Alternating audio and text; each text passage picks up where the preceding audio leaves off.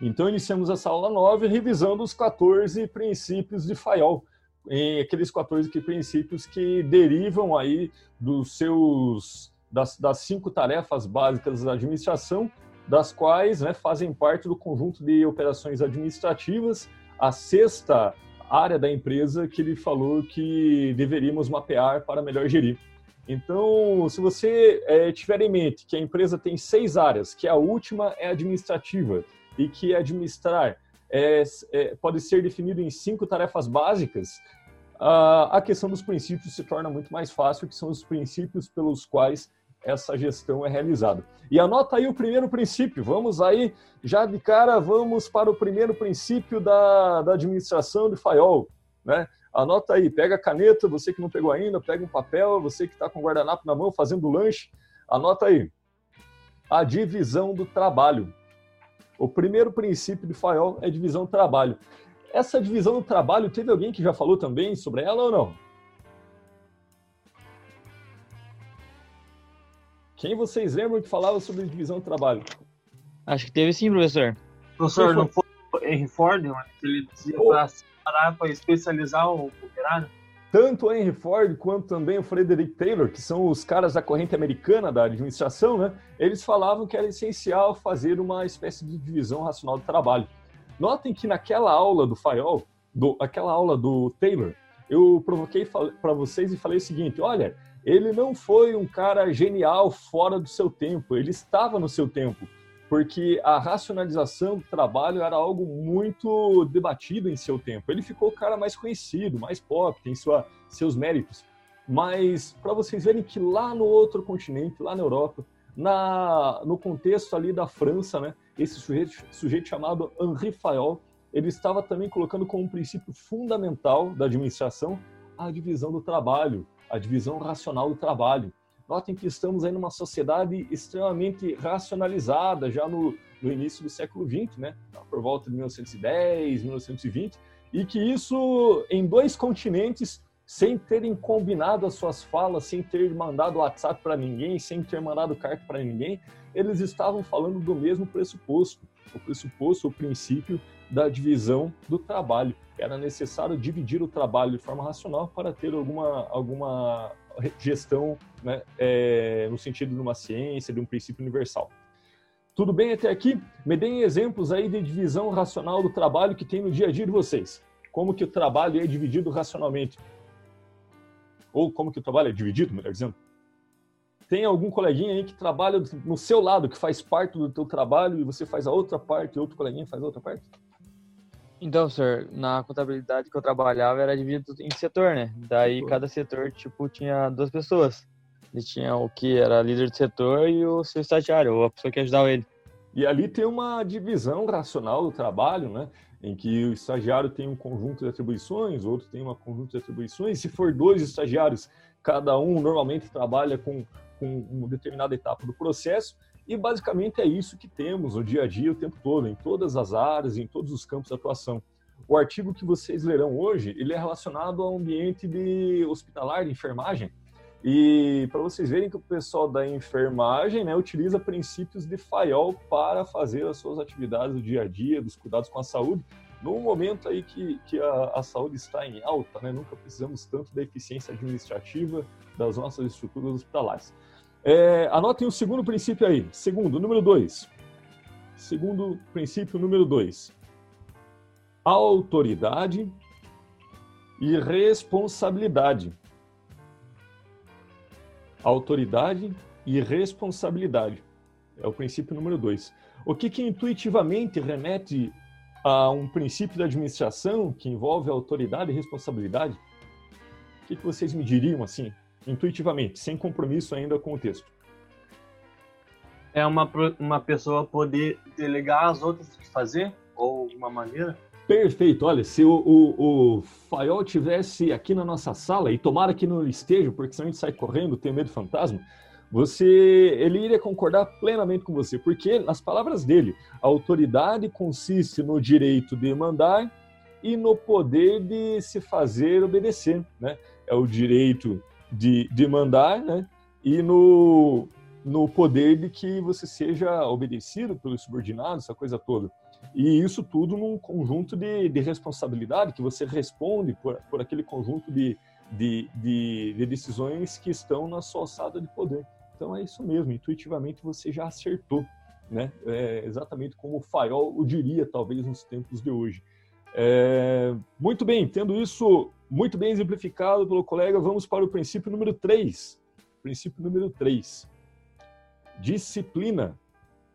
Fayol disse que se não houvesse disciplina, não haveria possibilidade de uma gestão boa.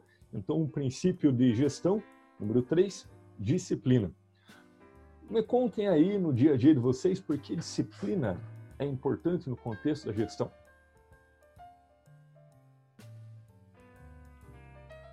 Vocês são todos indisciplinados? Acredito Eu que acho... é. Fala aí, Vitor. Eu acho que são regras de conduta. Regras de conduta, muito claro, né? Acordos, né? Jailson, o que você, você iria falar também? Então, além de regras de conduta, que seria algo tipo comportamental, é ser organizado, né? Questão de competência técnica. Sim, uma espécie de, de disciplina é, de manter o, o, o, trabalho organizado também passa por isso, passa por isso. É, e os dois são certos. A, a, disciplina ela iria muito pela, pela, pela questão da obediência né, às regras da empresa, os acordos efetuados pela empresa, pela assiduidade no trabalho, né, também uma questão de disciplina, né, é uma, uma espécie de, de, de, atual, de compromisso com, com, com, com a continuidade dos processos, né, mas ele, ele foca em dois, né? ele foca nessa coisa da obediência, né? as hierarquias e também na sua assiduidade à atividade. Alguém aqui já teve problemas de absenteísmo na sua empresa, de pouca assiduidade, e que remeteria então a um problema aí de que tangenciaria o terceiro princípio, a disciplina? Alguém sabe o que é, o que é absenteísmo? Falta. Falta, aquela falta que poderia ser evitada, mas que acaba aqui acontecendo de forma recorrente, né? É aquela, aquele atestado que não era para ser emitido, mas aí o amigo do, do médico emite, é, o médico amigo emite, né? É, são desculpas para faltar e que dizem de uma certa indisciplina, né? um descompromisso com as atividades. Claro, a gente está falando aqui no contexto 1920, né? no contexto fabril, então a, a, o absenteísmo é, no setor fabril ele, ele, é algo muito corriqueiro né? No, nesse, nesse momento aqui da história. É, as pessoas, muitos têm satisfações, exigências e tudo mais. Oi. Isso, então, a, a, o princípio 3, ele está bastante ligado nessa questão de absenteísmo, na questão da autoridade, né? Que a gente trabalha em empresa que muitas vezes o funcionário até gosta de trabalhar, uhum. mas ele tem um certo atrito com a autoridade, seja com a liderança imediata. Então ele acaba tipo querendo sair da empresa, mas aquela visão, eu não vou perder os meus meus direitos. Então, tipo, ele começa a vacalhar e começa a levar testado, tem, é bastante ligado esses dois princípios, né? Total ligado. Inclusive aqui, eu, no, no, meu ponto eletrônico, o Faiol tá me, tá me dizendo aqui que ele tem um recado para te dar aqui. Posso, posso mandar esse recado dele? Posso ou não? Pode, pode. Posso, né, Ru? Só não se assuste, que ele, ele baixou aqui e ele falou as palavras dele, olha. Ele, ele tá mandando uma. Vou, vou psicografar aqui a mensagem que ele mandou aqui, porque você fez essa fala muito pertinente. Quando se manifesta uma falha na disciplina, ou quando o entendimento ou a harmonia entre os chefes e os subordinados deixa algo a desejar, exatamente o que você falou. Não se deve limitar, jogar negligentemente a responsabilidade dessa situação sobre o mau estado de espírito do pessoal. Quase sempre é uma consequência da incapacidade dos chefes, disse o, o Fayol aqui no, no meu ouvido. Foi pelo menos o que eu constatei nas diversas regiões da França. Sempre observei os operários franceses muito obedientes, mas a abnegados, é, e, e mesmo a abnegados, quando bem dirigidos. Ele está dizendo o seguinte: olha, quando você tem esse problema de disciplina, não deve jogar só na conta dos, dos funcionários como indisciplinados, mas você deve também jogar na conta dos chefes indisciplinados. Foi o que o Fayol me, me disse aqui nessa psicografia. Tudo bem, Rô? Tudo bem, professor. Fez sentido? Fez. Uhum. A gente é. vive bastante isso no dia a dia, é, tendo contato com várias áreas, assim, vários tipos de liderança. E conversando com muitas pessoas, a gente escuta bastante isso. Claro, claro. A indisciplina é uma resposta a um problema de harmonia, né? Mas ela é importante, porque se todo mundo chutar o balde, né, você não tem possibilidade de gestão, não tem possibilidade de administração. E, aliás, né, se a grande maioria dos problemas que vocês têm no dia a dia, eu aposto que é de ordem disciplinar, é de ordem de relacionamento entre pessoas, né? é, e, e, que boa parte dos processos já estão estabelecidos, normatizados. Aí a questão disciplinar, né, de envolvimento das pessoas ou não, é que começa esses atritos aí, como você muito bem colocou, e que despertou o Fayol aqui para presenciar na sala e mandar o recado que ele tinha dito já no, no lá no 1920, mais ou menos. É, vamos lá para o quarto princípio. Quarto princípio, anotem aí, para quem está fazendo bonitinho, na ordem, anota aí o quarto, princípio do, do Fayol. É, princípio unidade de comando. Unidade de comando. O que intuitivamente vocês é, me comentariam, assim, do que vier à cabeça? O que viria a ser um princípio de unidade de hierarquia? Comando? Isso, uma hierarquia, mas é hierarquia que ele fala de unidade de comando. O que será que essa unidade de comando remete? Direção? Tem um princípio que é a unidade de direção. Agora ele está falando de unidade tá. de comando. Unidade ah. de comando. Que ele deve receber ordem de apenas um chefe? Isso aí, isso aí. Dá um like aí para quem falou para mim. Tipo pirâmide, professor? Uma pirâmide só que você só tem um chefe. Quem falou? Um chefe, entendi. O Vitor, Vitor falou. Vitor, dá um like aí pro Vitor. É exatamente isso. É, e aí, nas palavras do próprio Fael, né, para a execução de um ato qualquer, um agente deve receber ordens de apenas um chefe. Vocês já viram aquele ditado popular? E normalmente os ditados populares eles têm muitos fundos de verdade, é, que dá problema quando você tem é, muito chefe para pouca tribo, algo assim. Qual que é o ditado correto lá? Muito cacique para pouco, pouco indígena, é isso, né? Quem me lembra? Eu acho que é muito chefe para pouco índio, não é, professor? Isso aí. É um ditado popular porque lá na, na, tribo ele já tinha também, o pessoal tem essa unidade de comando que a, as tribos em geral, né, essas que a gente conhece, uh, principalmente as brasileiras, elas tinham sempre um cacique, né? Tinha sempre um chefe da tribo e que a tribo acabava que respondendo a ele. Olha só, né, um princípio de gestão, né, numa sociedade tribal que não tinha nada a ver com a teorização da administração, mas que já era administrado de certa forma sob um dos princípios, pelo menos aí do, do Fayol. E é exatamente isso, né, a metáfora aí do dito popular, esse jargão bastante conhecido por todos, é, remete aí de uma, de uma metáfora de que cada pessoa deve saber muito bem quem é seu chefe, né, que deve ser uma, uma hierarquia única, porque se tem muitas pessoas é, deliberando regras, né, é muito provável que essas regras venham a conflitar. Em última instância, aí pode acontecer que o funcionário fique perdido e não sabe quem obedeça. Né? Alguém já passou por uma situação dessa? É muito comum em empresas familiares, em que o, todos os membros da família, de certa forma, têm algum grau de ingerência no negócio, e às vezes o funcionário não sabe a quem obedece, porque às vezes cada um fala uma coisa diferente. Alguém já passou por uma situação assim ou não? Eu, professor. Como foi lá, Vitor? Dá seu testemunho. Não, foi o Vinícius que falou, professor. Ah, é... vai, Vinícius, vai lá. Porque assim, ó, é, na empresa eu, eu respondo direto para gerente, mas abaixo do gerente tem um coordenador, entende? Uhum. Então, às vezes acaba sendo meio complicado. Às vezes eu tinha uma resposta que era para o coordenador, mas meu gerente queria que eu tivesse alinhado com ele. Então, eu fui alinhar com o gerente e o coordenador não gostou da minha postura. Mas, enfim, ele entendeu qual que foi o, o motivo, né? Que foi o próprio chefe dele que pediu para a gente estar tá tá alinhando com ele essa. Foi algo claro, relacionado a isso, professor. Claro. E se o Faiol viesse tomar um cafezinho na sua empresa, eu espero que ele não vá, porque todo mundo vai sair correndo se ele aparecer lá, né? Mas se ele, ele viesse lá dar um, um, pitaco em como as coisas poderiam ser melhoradas, né? Na visão dele, né? Claro. Tem outros autores que vão discordar, mas a visão do Faiol deveria ter uma pessoa muito clara que te daria ó, os direcionamentos do trabalho para que não conflitasse, né? Que você não ficasse dividido entre fazer uma coisa ou outra sem ter a certeza a quem se reportar, né? Então, essa também é, é uma situação que, que é muito corriqueira, assim, mais do que a gente possa imaginar, né? E é muito presente né, nas organizações é, familiares, né, em que, que a família ali ela distribui suas, suas funções, mas às vezes elas conflitam, né? Porque não estão muito claramente divididas, você acaba recebendo, é, se reportando a mais uma pessoa. Então, para Fayol, isso é um elemento que não pode acontecer, é um princípio da administração que você tenha unidade de, de, de comando. É, agora, assim, alguém tinha falado ali, né? Agora vamos para o, para o quinto princípio, né? Unidade de direção. Unidade de direção, o quinto princípio. E o que será que diferenciaria unidade de comando da unidade de direção? Quem consegue arriscar aí para mim? Acredito que a unidade de direção vai orientar aonde você deve ir, né?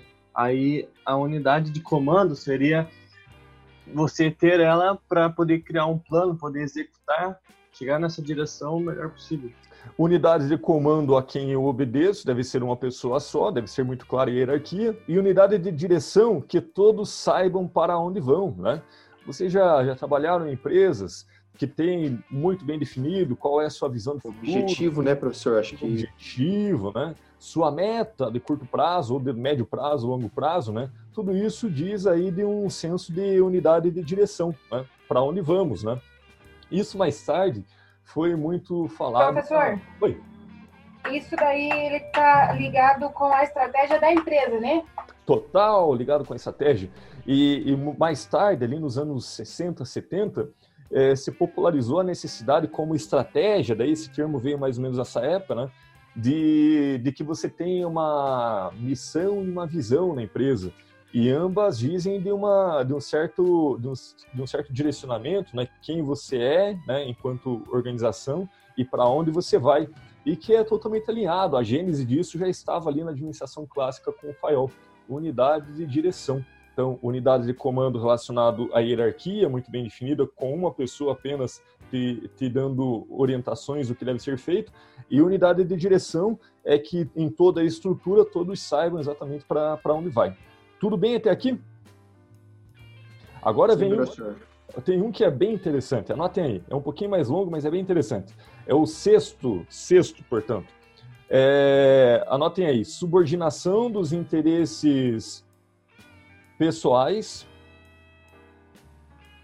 ao interesse geral. Ou, melhor, para quem não notou ainda, subordinação do, subordinação do interesse particular ao interesse geral. Subordinação do interesse particular ao interesse geral. Sexto princípio. Intuitivamente, qual a importância desse princípio? Acho que você tem que saber a sua meta, seu interesse individual e o geral. Então, você tem que estar tá geral da organização, entende? Tipo, saber todos os interesses que a organização tem e você tem que saber prevalecer, né? Acho que o seu interesse individual. Eu acho que é seria o contrário. Eu acho que os interesses gerais da organização devem prevalecer sobre os interesses individuais. Isso, é. Victor, isso, isso. Acho que, que, que ele quis dizer isso, mas você conseguiu falar também de uma forma mais precisa.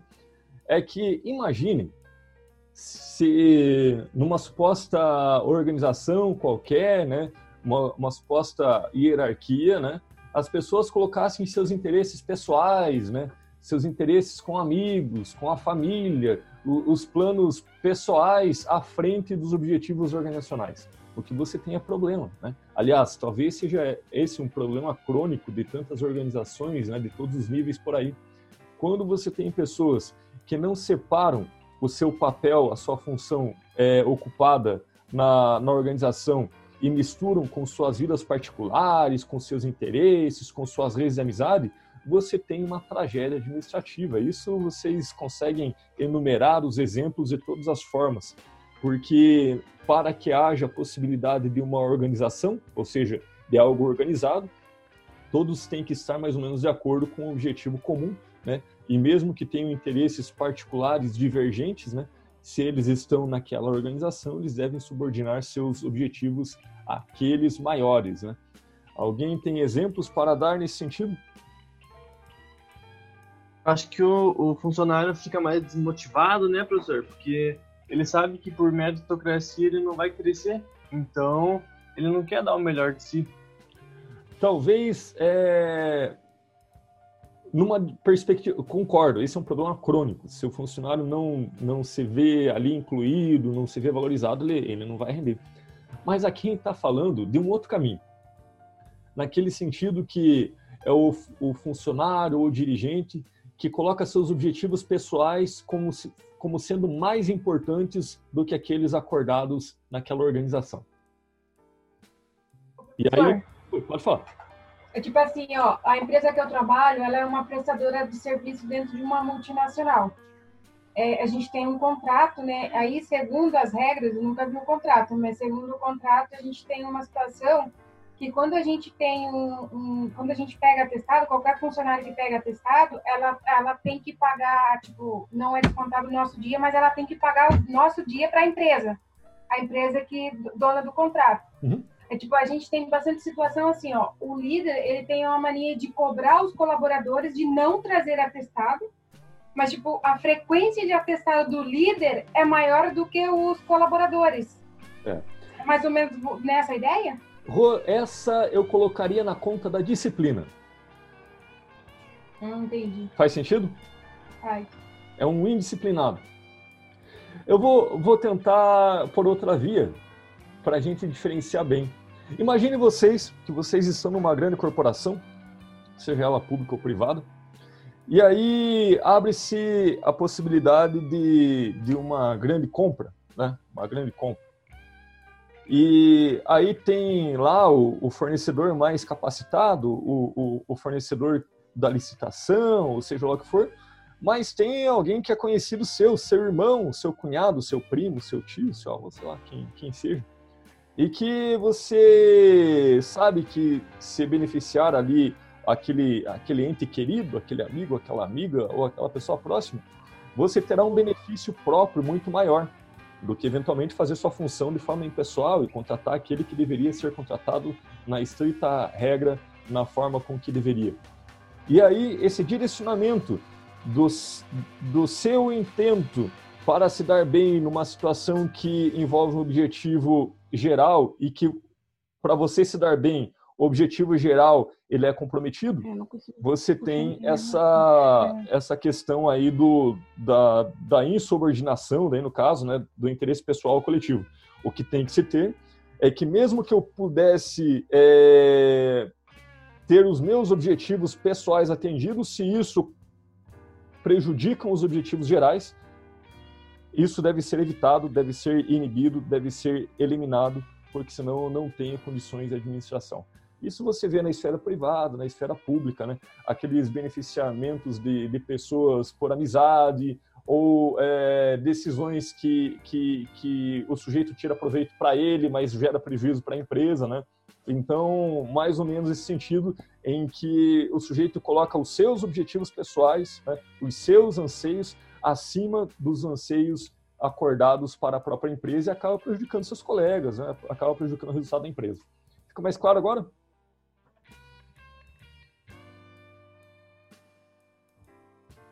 Sim, não? Precisa mais exemplos?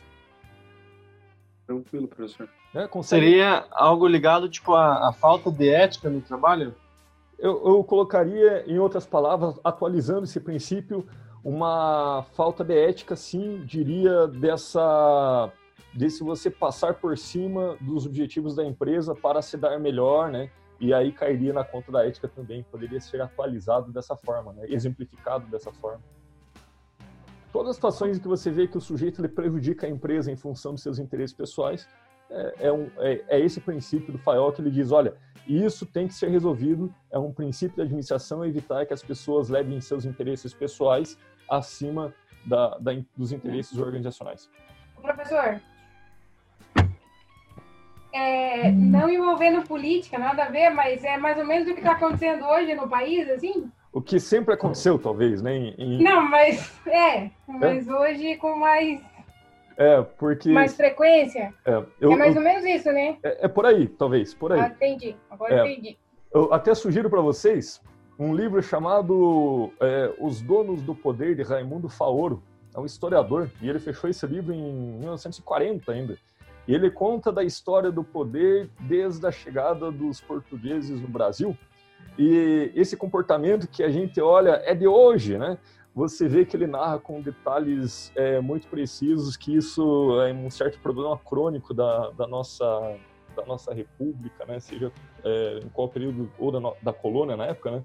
Mas sim, você está certo, né? O que você observa hoje, né? O que alguns observam alguns anos atrás e o que os historiadores, como Raimundo Faoro, é, já observaram desde a da época do Brasil colônia e início da República, é a sistemática valorização dos interesses pessoais de um estamento político sobre os interesses da organização Estado, que deveria ser maior, né? Então, sim, você está tá correto em seu exemplo também. É, vamos lá, o sétimo princípio de Henri Fayol. O sétimo princípio de Henri Fayol, anota aí. A remuneração do pessoal a remuneração do pessoal. E esse princípio diz uma justeza, diz um senso de, de justiça enorme, porque ele diz: olha, uma boa administração promove uma boa remuneração do ponto de vista do funcionário e uma boa remuneração né, do ponto de vista a ser paga pela empresa. É o equilíbrio dos interesses. Né? Um princípio que às vezes hoje não é também muito comum, né? porque você pega um contingente de desempregados, né, que topam trabalhar pelo mínimo possível, né, e aí tem algumas situações em que não tem esse acordo do melhor para os dois, né, tem o melhor daquele que está na situação mais favorável. Então, Henri Fayol, como um princípio da administração, disse: para você ter um equilíbrio, para você ter uma administração é, bastante é, produtiva, você deve achar o ponto ali mais razoável entre aquilo que é bom para o funcionário, que satisfaz suas necessidades básicas, que satisfaz seu, seu, suas possibilidades de realizar seus, seu, seus sonhos de longo prazo, algo assim, ah. e também né, é, que cabe no bolso da empresa, que a empresa pode pagar e que não vai comprometer seu caixa. Né? Então, é um, um equilíbrio. Né? Está aí na conta de um equilíbrio entre o esforço remunerado e a riqueza gerada pela, para a empresa e aquilo que a empresa, de fato, pode pagar ao funcionário de uma forma justa, né? de uma forma que seja compatível com a necessidade dos dois. É, aqui isso não tem, né? todo mundo aqui é bem remunerado, né? todo mundo aqui não, não tem problemas de baixa, baixo, é, de, de, de, dissonância entre o que gostaria de ganhar e aquilo que a empresa paga, né? Que todo mundo está resolvido, né?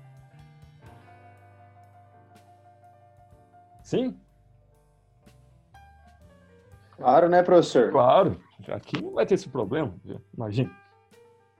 É, vamos lá para o próximo, o próximo princípio, anota aí o oitavo princípio, né? O oitavo princípio. É, ah, de, curiosidade, curiosidade da, desse item anterior da remuneração, né? Então ele fala, olha, tem que se pagar em dia, tem que se pagar por produtividade, tem que conseguir prêmios aos bons funcionários, tem que dar participação nos lucros é, quando a empresa vai bem, né? É, e tem que dar subsídio, assim, de bem-estar, como benefícios, né? Aqueles que vocês entendem como benefício, né? Que é aquele convênio com o clube, com a creche, com essa coisa toda. Enfim, é, mas é só de curiosidade, não precisa anotar não, é só para vocês saberem do quão é, ele, do quanto ele pensava a importância de uma remuneração justa, né? Tanto do ponto de vista da empresa quanto do funcionário. É, vamos lá, oitavo princípio: centralização. Centralização. Centralização.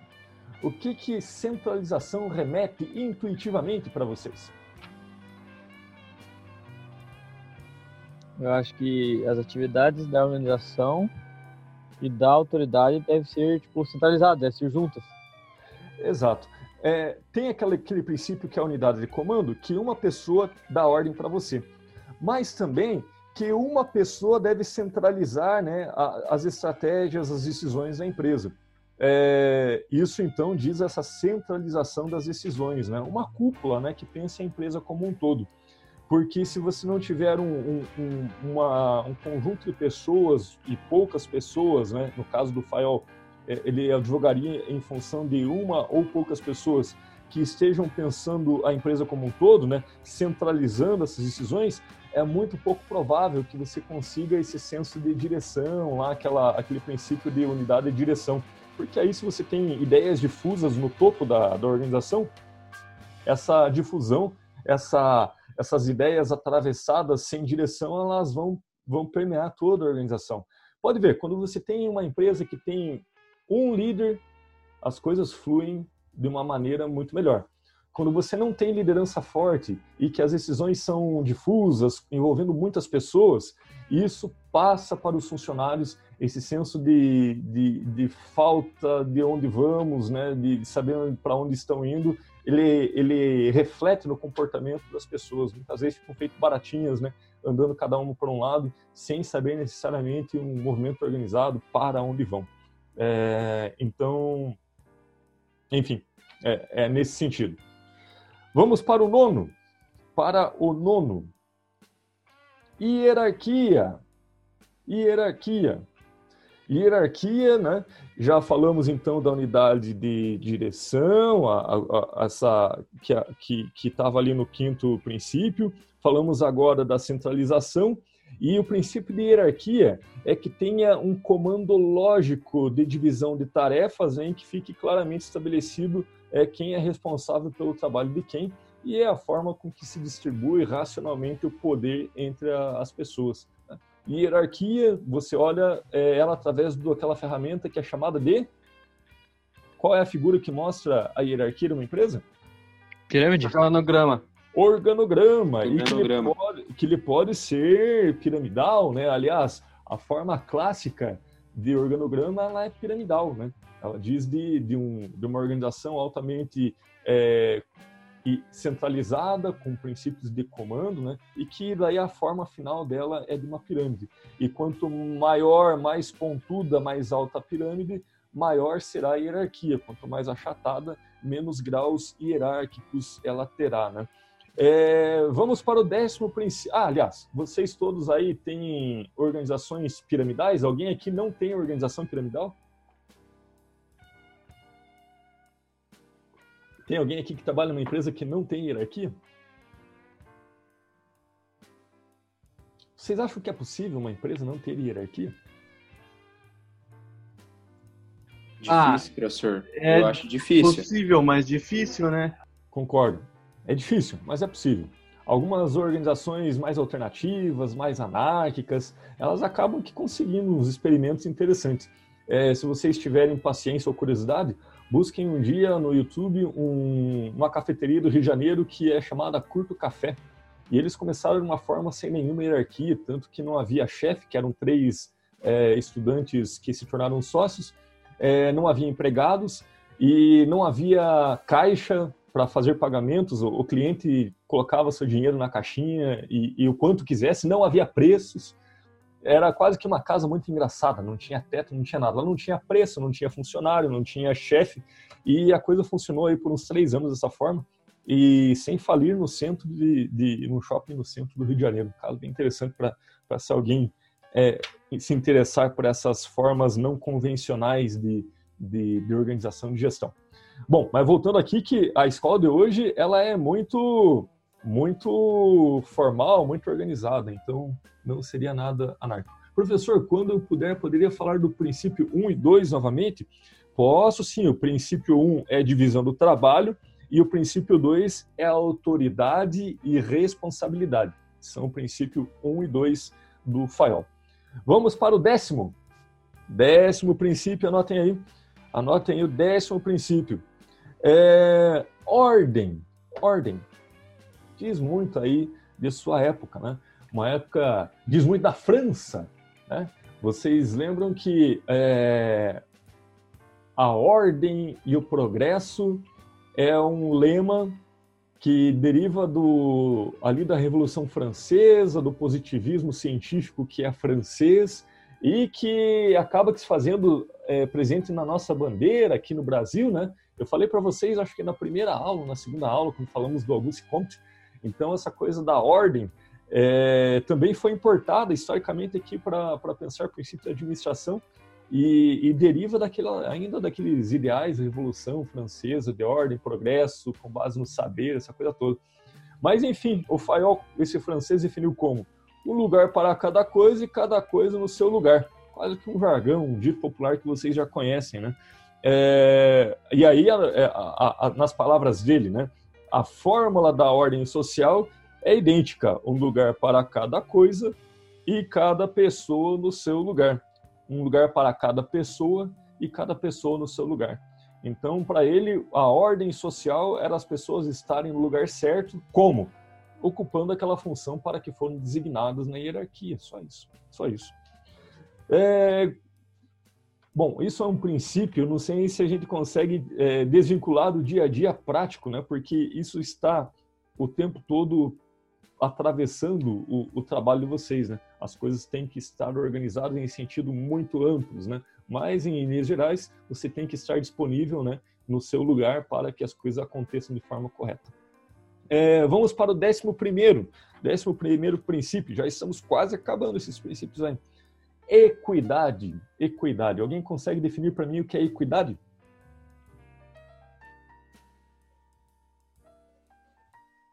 Equidade. É bem parecido com igualdade, né, professor? Só que a, a equidade visa deixar todos no mesmo nível. Eu acho que é o comprometimento, professor, de cada funcionário com a empresa, algo assim. Também, mas o, o, o primeiro colega que falou chegou mais próximo. Quem mais? Professor, é tratar todo mundo igual, sem diferença na. Que, que, que, sejam tratados. A justiça, professor, da empresa, tipo. Isso. Um senso de justiça normas. e que sejam tratados de forma igual naquilo que são, é, considerando as suas diferenças, né? Então, é, tratar as pessoas com igualdade naquilo, né, em que se podem ser comparados, né? Por exemplo, você vai cobrar o mesmo desempenho do estagiário em relação àquele que é funcionário efetivo? Aí tem um problema de equidade, porque o estagiário ele não tem as garantias do funcionário efetivo, o funcionário efetivo tem mais responsabilidade que o estagiário, e equidade, então, né, é tratar de forma igualitária o grupo dos estagiários e tratar de forma igualitária o grupo dos funcionários efetivos, os terceirizados, e considerando que eles têm diferenças, né, mas que dentro de seus grupos, né, eles devem ser tratados é, com o mesmo senso de justiça, né tanto de exigência quanto de concessões, né?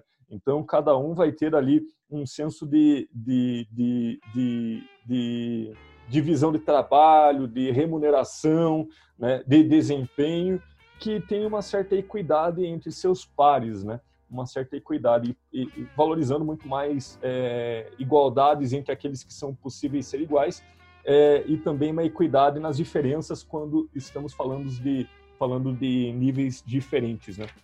É um, é um, um, um, um princípio de administração muito interessante, né?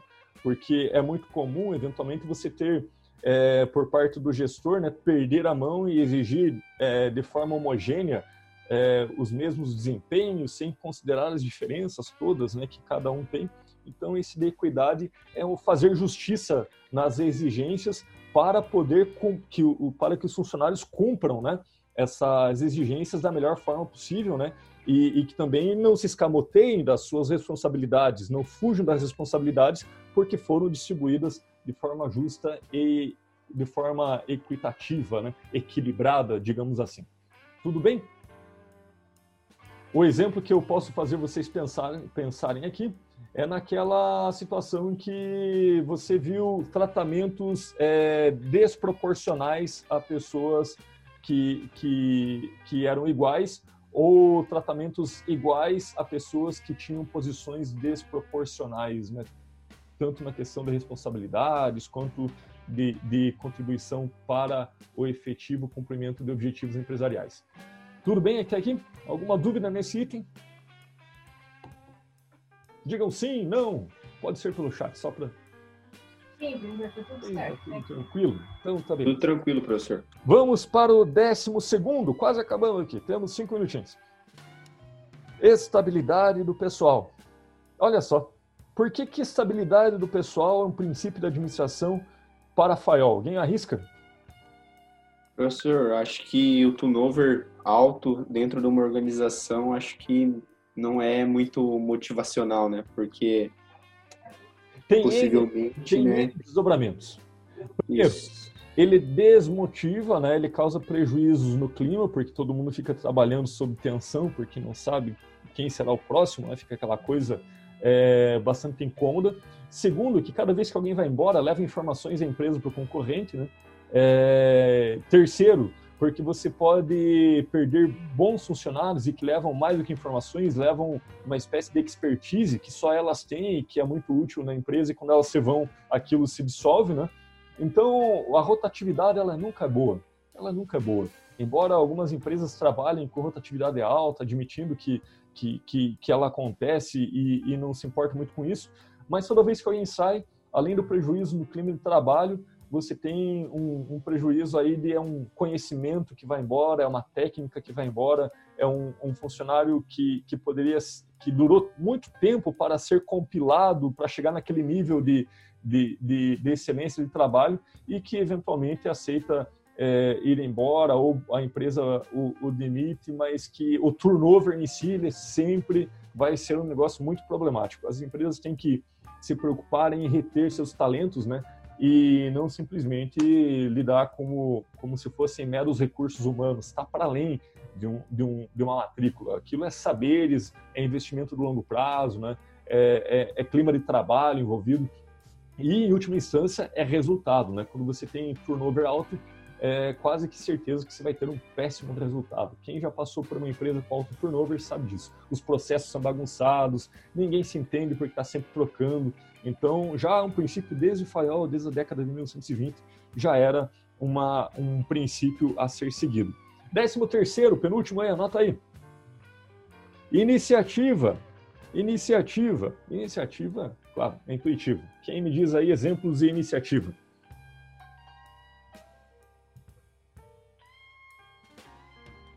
tomar uma decisão e gerar um ato. Sim, é não esperar ser mandado, é resolver as coisas sem esperar que alguém demande, né? É tomar frente para a solução, para fazer as coisas funcionarem, né? É, é não ter aquela passividade que alguém tem que ir lá puxar na orelha para fazer alguma coisa. Então, você tem que ter um, um, um é, pessoas na, na, direção da empresa que tenham iniciativa, né? E também as pessoas de, de, de, de hierarquias inferiores também. Mas se você tiver um administrador que não tem iniciativa, você vai ter só um solucionador, solucionador de problemas depois que aconteceram. Então você vai ter pouco, pouco tempo para pensar o futuro que vai viver apagando um incêndio. Então aquelas pessoas que, que esperam acontecer os problemas para depois ver o que vai fazer na empresa.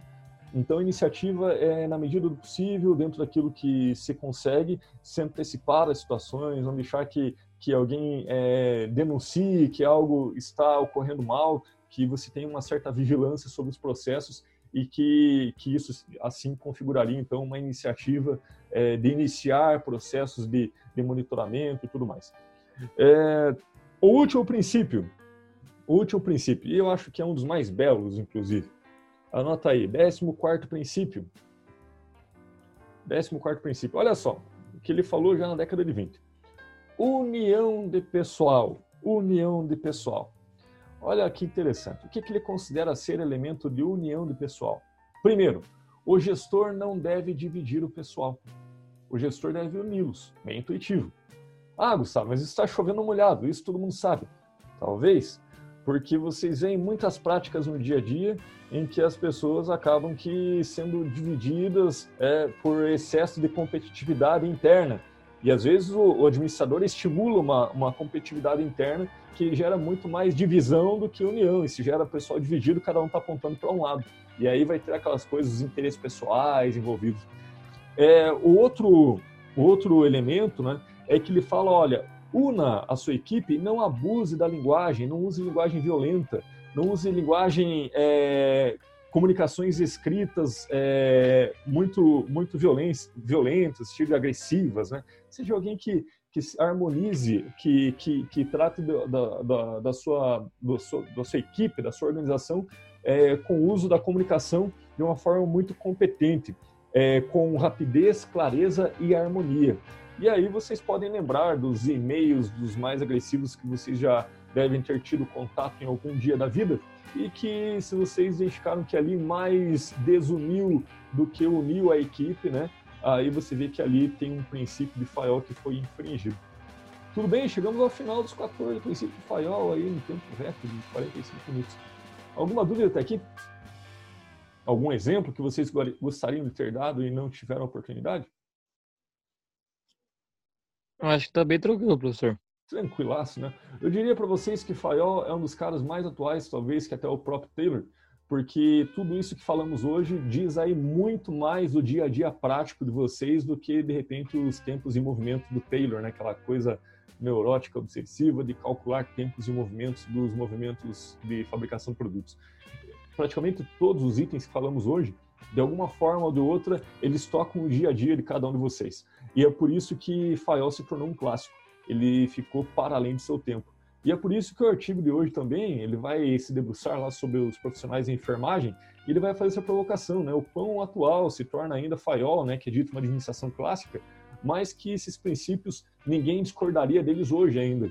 E passados 100 anos, né? A gente vê que há muito ainda a ser feito nas empresas sob o ponto de vista de uma administração técnica, porque boa parte das empresas sempre deixam a desejar entre alguns quando não é, em relação a muitos desses itens aqui expostos por Fayol. Se fez sentido para o dia a dia de vocês, se vocês conseguiram assimilar as ideias gerais, fico feliz, porque é isso que, que vale a pena quando a gente olha para um clássico, é ver o quanto ele ainda se faz presente, o quanto ele ainda é útil, o quanto ainda ele pode ser articulado no nosso dia a dia e nos ajudar a pensar aí as decisões é, com a nossa equipe, com a nossa empresa de uma forma mais sistemática e mais produtiva. Tudo bem? Tudo bem. Tranquilo. Fechou então. Então, se estamos aí tudo claro como as águas do Barigui, é, eu me despeço de vocês. Hoje eu não deixarei exercícios, nada. vou deixar vocês mais livres para esse, esse, esses 40 minutos próximos aí para fazer a leitura do artigo, né? Que é o tempo da restante ali da aula. Então, um artigo bem tranquilo, uma linguagem boa, e vocês vão ver na prática, ali no dia a dia da, de, um, de um profissional da saúde, como que os princípios de FAIOL se fazem presentes. Não sei se alguém aqui trabalha em organizações hospitalares, se trabalhar vai ter um prato cheio para pensar a sua organização, mas o desafio, pense a sua organização sobre os princípios de FAIOL. Né? Qual é o mais importante? Quais deles você acha que estão sendo deixados a desejar? Eu iria cobrar que vocês me falassem quais esses princípios vocês acharam mais importantes, mas eu deixo para vocês refletirem consigo e que vocês façam o melhor uso desses 14 elementos que podem em muito contribuir para o dia a dia de cada um de nós. Tudo bem? Se não tem dúvida, até semana que vem. Falou, professor. Valeu pela aula. Valeu, até. Certinho, valeu, professor. Falou. Tudo jóia, igual a logo da UP.